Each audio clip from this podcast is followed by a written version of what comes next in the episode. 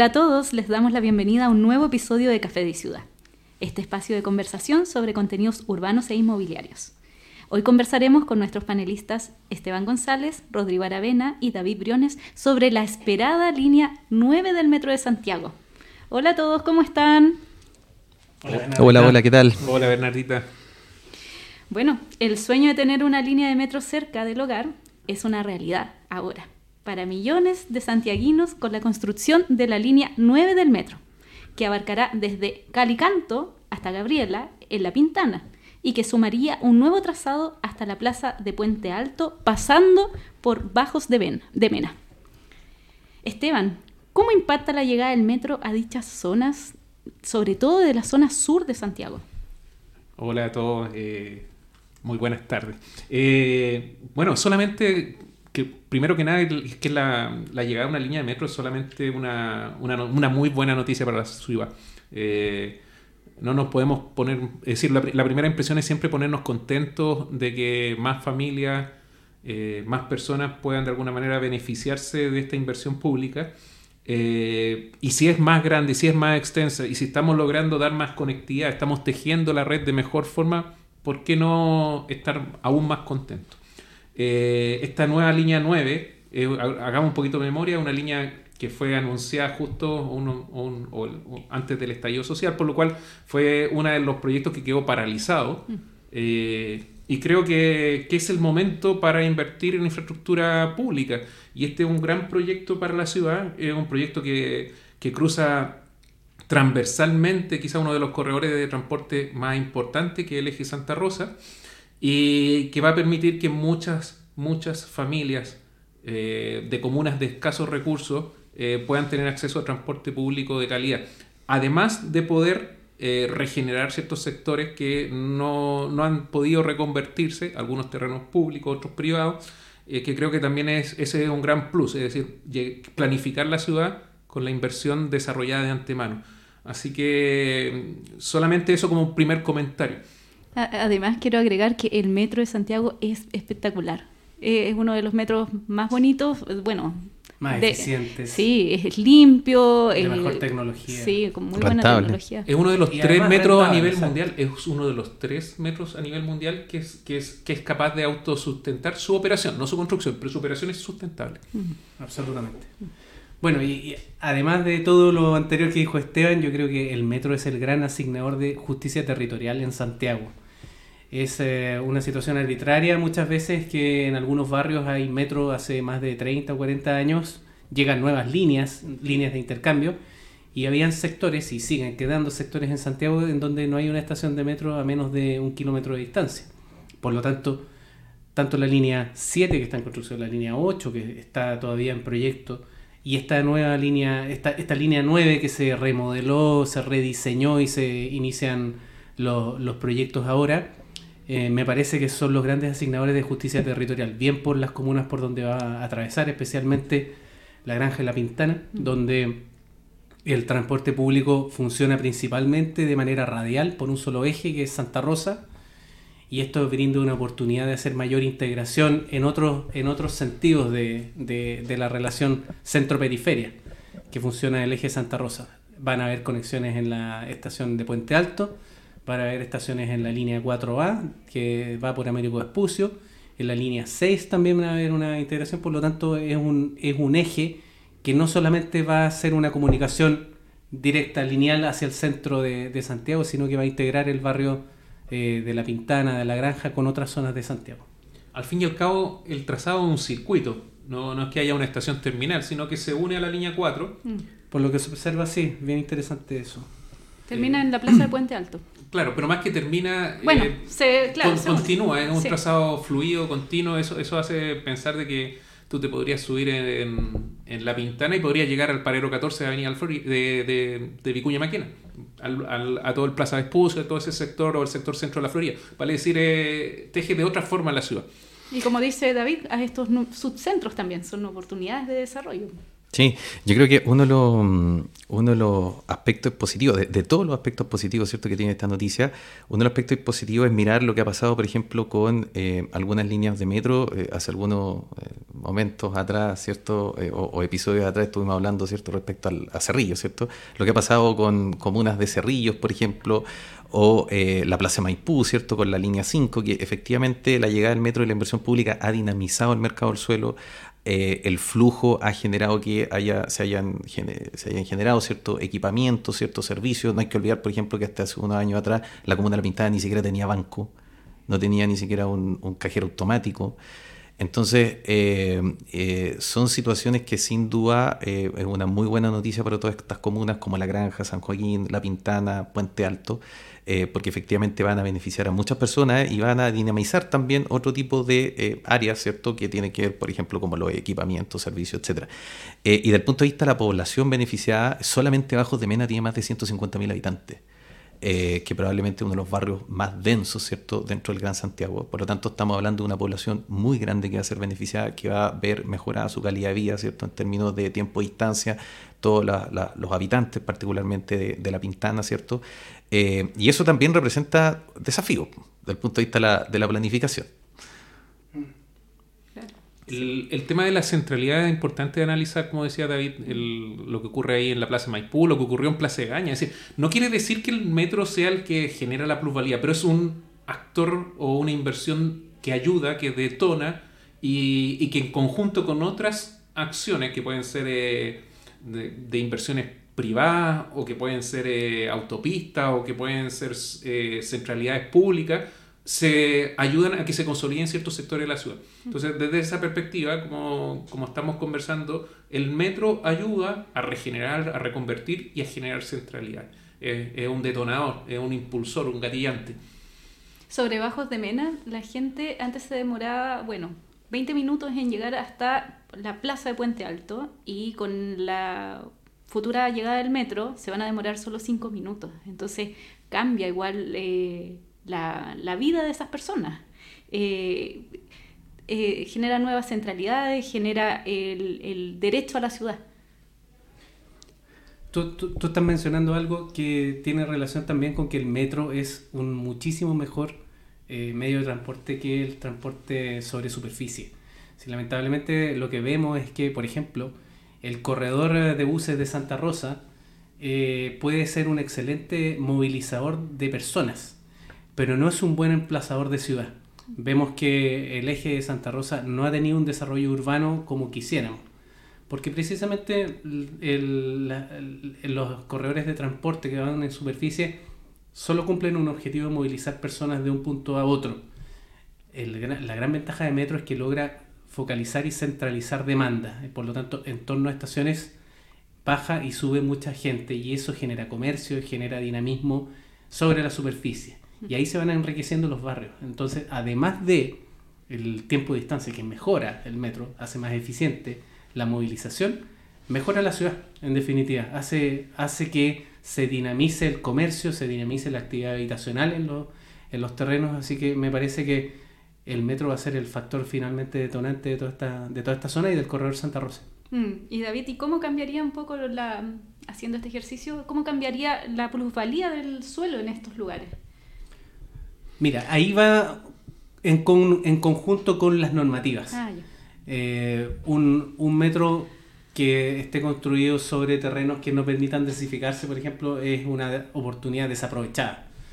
Me parece muy importante que eh, teniendo eh, un horizonte de siete años para que se construya esta, esta línea, existe el tiempo más que suficiente para que los municipios planifiquen el desarrollo urbano que va a haber alrededor de las próximas estaciones. Mm, un buen desafío para cada comuna. Sí, totalmente. Cada, como dice Rodrigo, cada estación es una centralidad. Y, y, eso lo ha entendido Metro, que cada vez un actor inmobiliario en el desarrollo de equipamientos, servicios, eh, dentro de las mismas estaciones. Eh, y también fuera, muchas veces vemos estaciones donde hay asociatividad con privados, con municipios y se desarrollan pequeños eh, subcentros de equipamiento y servicios. Entonces, y cuando uno mira fuera de Chile, alrededor de las estaciones de metro, muchas veces se hacen grandes operaciones inmobiliarias. Ese es un desafío quizás pendiente de metro, cómo poder capturar las plusvalías que ellos mismos generan. Eso podría ser un detonante para poder construir nuevas líneas y que la agenda de construcción no sea de, tan largo plazo.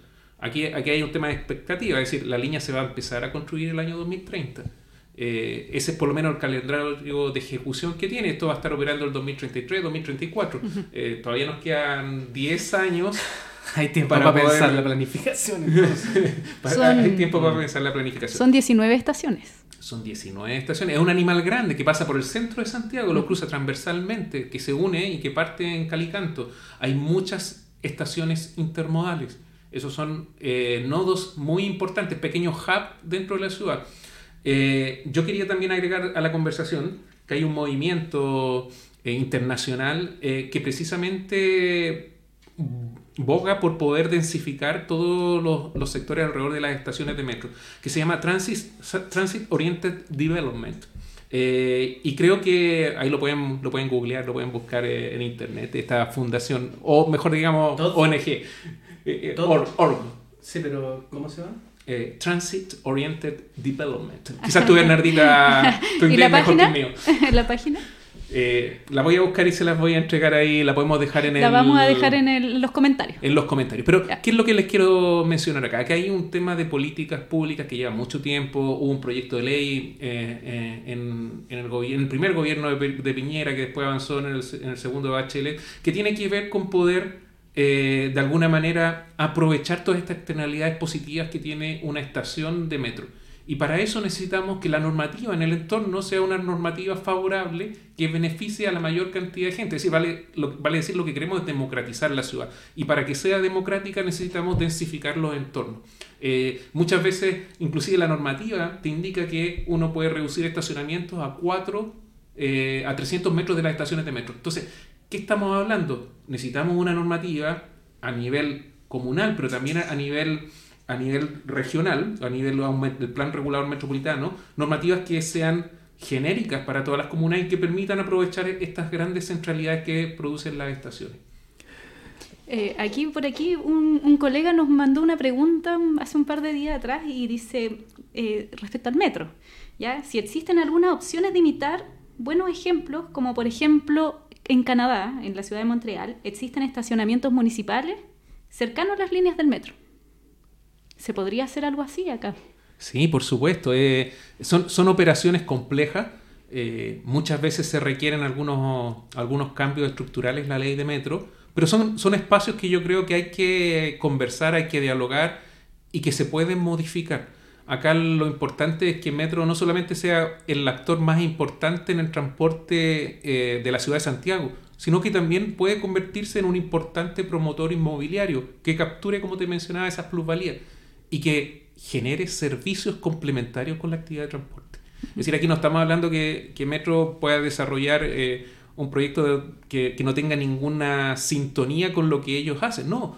Son subcentros que están estrictamente relacionados, que tú puedas vivir, comercializar, eh, comprar tus cosas, que puedas tomarte un café, que haya una plaza, que puedas estacionar, que puedas tomar el transporte, que puedas tener tu oficina, todo en un lugar central al lado de una estación y que no todos tengan que viajar a los grandes centros urbanos de servicio eh, que están en el sector oriente principalmente concentrados, sino que también hayan diferentes polos en toda la línea, en toda la red y que permitan de alguna manera diversificar y generar pequeñas subcentralidades en, todo, en toda la ciudad. Eh, es interesante la conversación que, tenemos porque eh, finalmente hoy en día vemos que el transporte público, que es uno de los eh, agentes, ciertos actores dentro de la planificación urbana, está liderando los procesos de, reconversión o de dinamismo cierto en las ciudades. Eh, y la planificación se ha ido quedando un poquito atrás. ¿ya? Eh, si bien hoy en día decimos tenemos siete años, ojalá que no lleguemos siete años más y todavía no haya ningún plan regulador cierto que se haya ajustado, se haya actualizado en función de la llegada de, esta, este proyecto detonante, cierto que es la inversión pública no quiero ponerme fome ni, ni, negativista, pero tenemos el caso de la, de la comuna de Puente Alto, que lleva 20 años sin actualizar su plan regulador comunal. Y va a llegar, ¿cierto?, una nueva línea de metro que va a dinamizar, ¿cierto?, eh, como, como comentábamos en la conversación, los entornos a las futuras estaciones, también va a generar flujo, etcétera. Entonces, también ahí, eh, eh, por parte también de las municipalidades, es importante subirse al carro, ¿cierto? Que está impulsando el transporte público. Ya hemos avanzado bastante lo que tiene que ver con eh, mejorar la conectividad, las autopistas, ¿cierto? por el otro lado, el transporte público. Ha habido un intento, ¿cierto?, mejorar el transporte superficial, aunque yo ahí concuerdo con Rodrigo, todavía hay, un, hay una brecha bastante grande con el transporte subterráneo pero eh, desde ese punto de vista eh, es importante cierto avanzar en, actualizar cierto los planes reguladores y poder sacar provecho cierto respecto a eh, la llegada del metro y cómo poder atraer inversión cierto que pueda dinamizar cierto dotar de equipamiento espacio público áreas verdes cierto a, estas comunas solamente un dato hay algunas por ejemplo modelos algunos estudios literatura que existe que la ciudad, por así decirlo, hoy en día, o una de las ciudades ideales, porque todo, cada uno puede tener diferentes visiones, es en cualquier punto de la ciudad donde uno esté, estar a 500 metros de una estación de metro. ¿ya? Eh, y sobre todo hoy en día por el acceso cierto al, transporte privado, cierto al automóvil, etcétera, eso ayuda a mejorar cierto eh, los tiempos de distancia y el acceso a diferentes partes de la ciudad. Yo sé que muchos auditores se preguntan, bueno, ¿y a dónde van a estar las estaciones de metro de la línea 9? Ah, y aquí yo quiero ser bien, eh, bien sincero todavía no están determinados los puntos específicos de muchas de las estaciones. Algunas sí son las que vienen de la propuesta anterior, pero eh, precisamente eh, la ubicación específica de cada una de, esas estaciones podrían generar diferentes eh, operaciones y plusvalía en su entorno cercano. Entonces es muy importante, muy estratégico dónde van a estar esas estaciones. Y, y esperamos que Metro prontamente pueda comunicarnos dónde van a estar esas estaciones, dónde son eh, las esquinas, los trazados de cada una de ellas, para poder también planificar esos sectores específicos. Pero entiendo que la ingeniería todavía no está hecha. Hay que empezar a hacer el trabajo a partir de ahora. Sí, o sea, creo, que ese tema se está desarrollando. Eh, por lo menos en el anuncio que se hizo se señalaba que, precisamente a partir de estos cambios, ¿cierto? Probablemente hay algunos ajustes que haya que hacer. Mm, así es. Eh, no hay que olvidar también que este proceso viene asociado de expropiaciones también, ¿cierto? Entonces también es un tema que obviamente hay que considerar, ¿cierto? Eh, pero como proyecto, ¿cierto? Una muy buena noticia, ciertamente, para mejorar la cobertura del transporte público y la calidad de vida de todas las personas que van a ser beneficiadas. Y como dato solamente dice que, eh, bueno, este, este nuevo trazado va a pasar por la legua, por la pintana y también, claro, como mencionábamos, bajos de mela, ya beneficiando a personas que estaban probablemente olvidadas eh, dentro del perímetro del transporte público, donde pasaba quizás la micro solamente pero ahora sí van a tener acceso a un metro de calidad o a un transporte de calidad en realidad. Así es. Y también hay algo bien interesante dentro de este trazado. Hay unos vacíos eh, territoriales eh, dentro del mismo trazado por Avenida Santa Rosa. Uno es La Platina, con todo el... Ah, pasa, Por, zonas definitivamente de uso agrícola actual. Sí, por supuesto. Y también pasa por sectores donde de reconversión urbana del PRMS 100, que todavía son campos agrícolas. Eh, ahí, ahí, ahí hay un desafío tremendo porque yo no conozco estaciones de metro que estén al lado de una, lechuga. de lechuga. sí, es decir, no los conozco. Eh, y, y, creo que el desafío urbano de poder planificar bien esas áreas, entendiendo que va a haber una estación alrededor. Es decir, que no seamos reactivos, sino que seamos proactivos con lo que pueda ocurrir en esos sectores. Así que encuentro que es un tremendo desafío, porque eh, en este sector sur, precisamente un mosaico entre sectores urbanos, y sectores de parcela, está la Universidad de Chile, entonces... Industriales. Hay que terminar de armar este, este rompecabezas. Este pedazo de ciudad que todavía no está construido. Y la línea nueva, la 9 puede ser la columna vertebral. Pero a mí, mi gran aprensión es que muchas veces vamos a caer en eh, los estudios de rentabilidad social y obviamente en estas zonas de baja densidad la rentabilidad social va a indicar de que el transporte sea en superficie y se haga la línea de metro en superficie. Sería una lamentable pérdida, una lamentable capacidad de, como oportunidad, quizás mantener y persistir en un trazado subterráneo para que sea buena ciudad sobre a nivel superficie.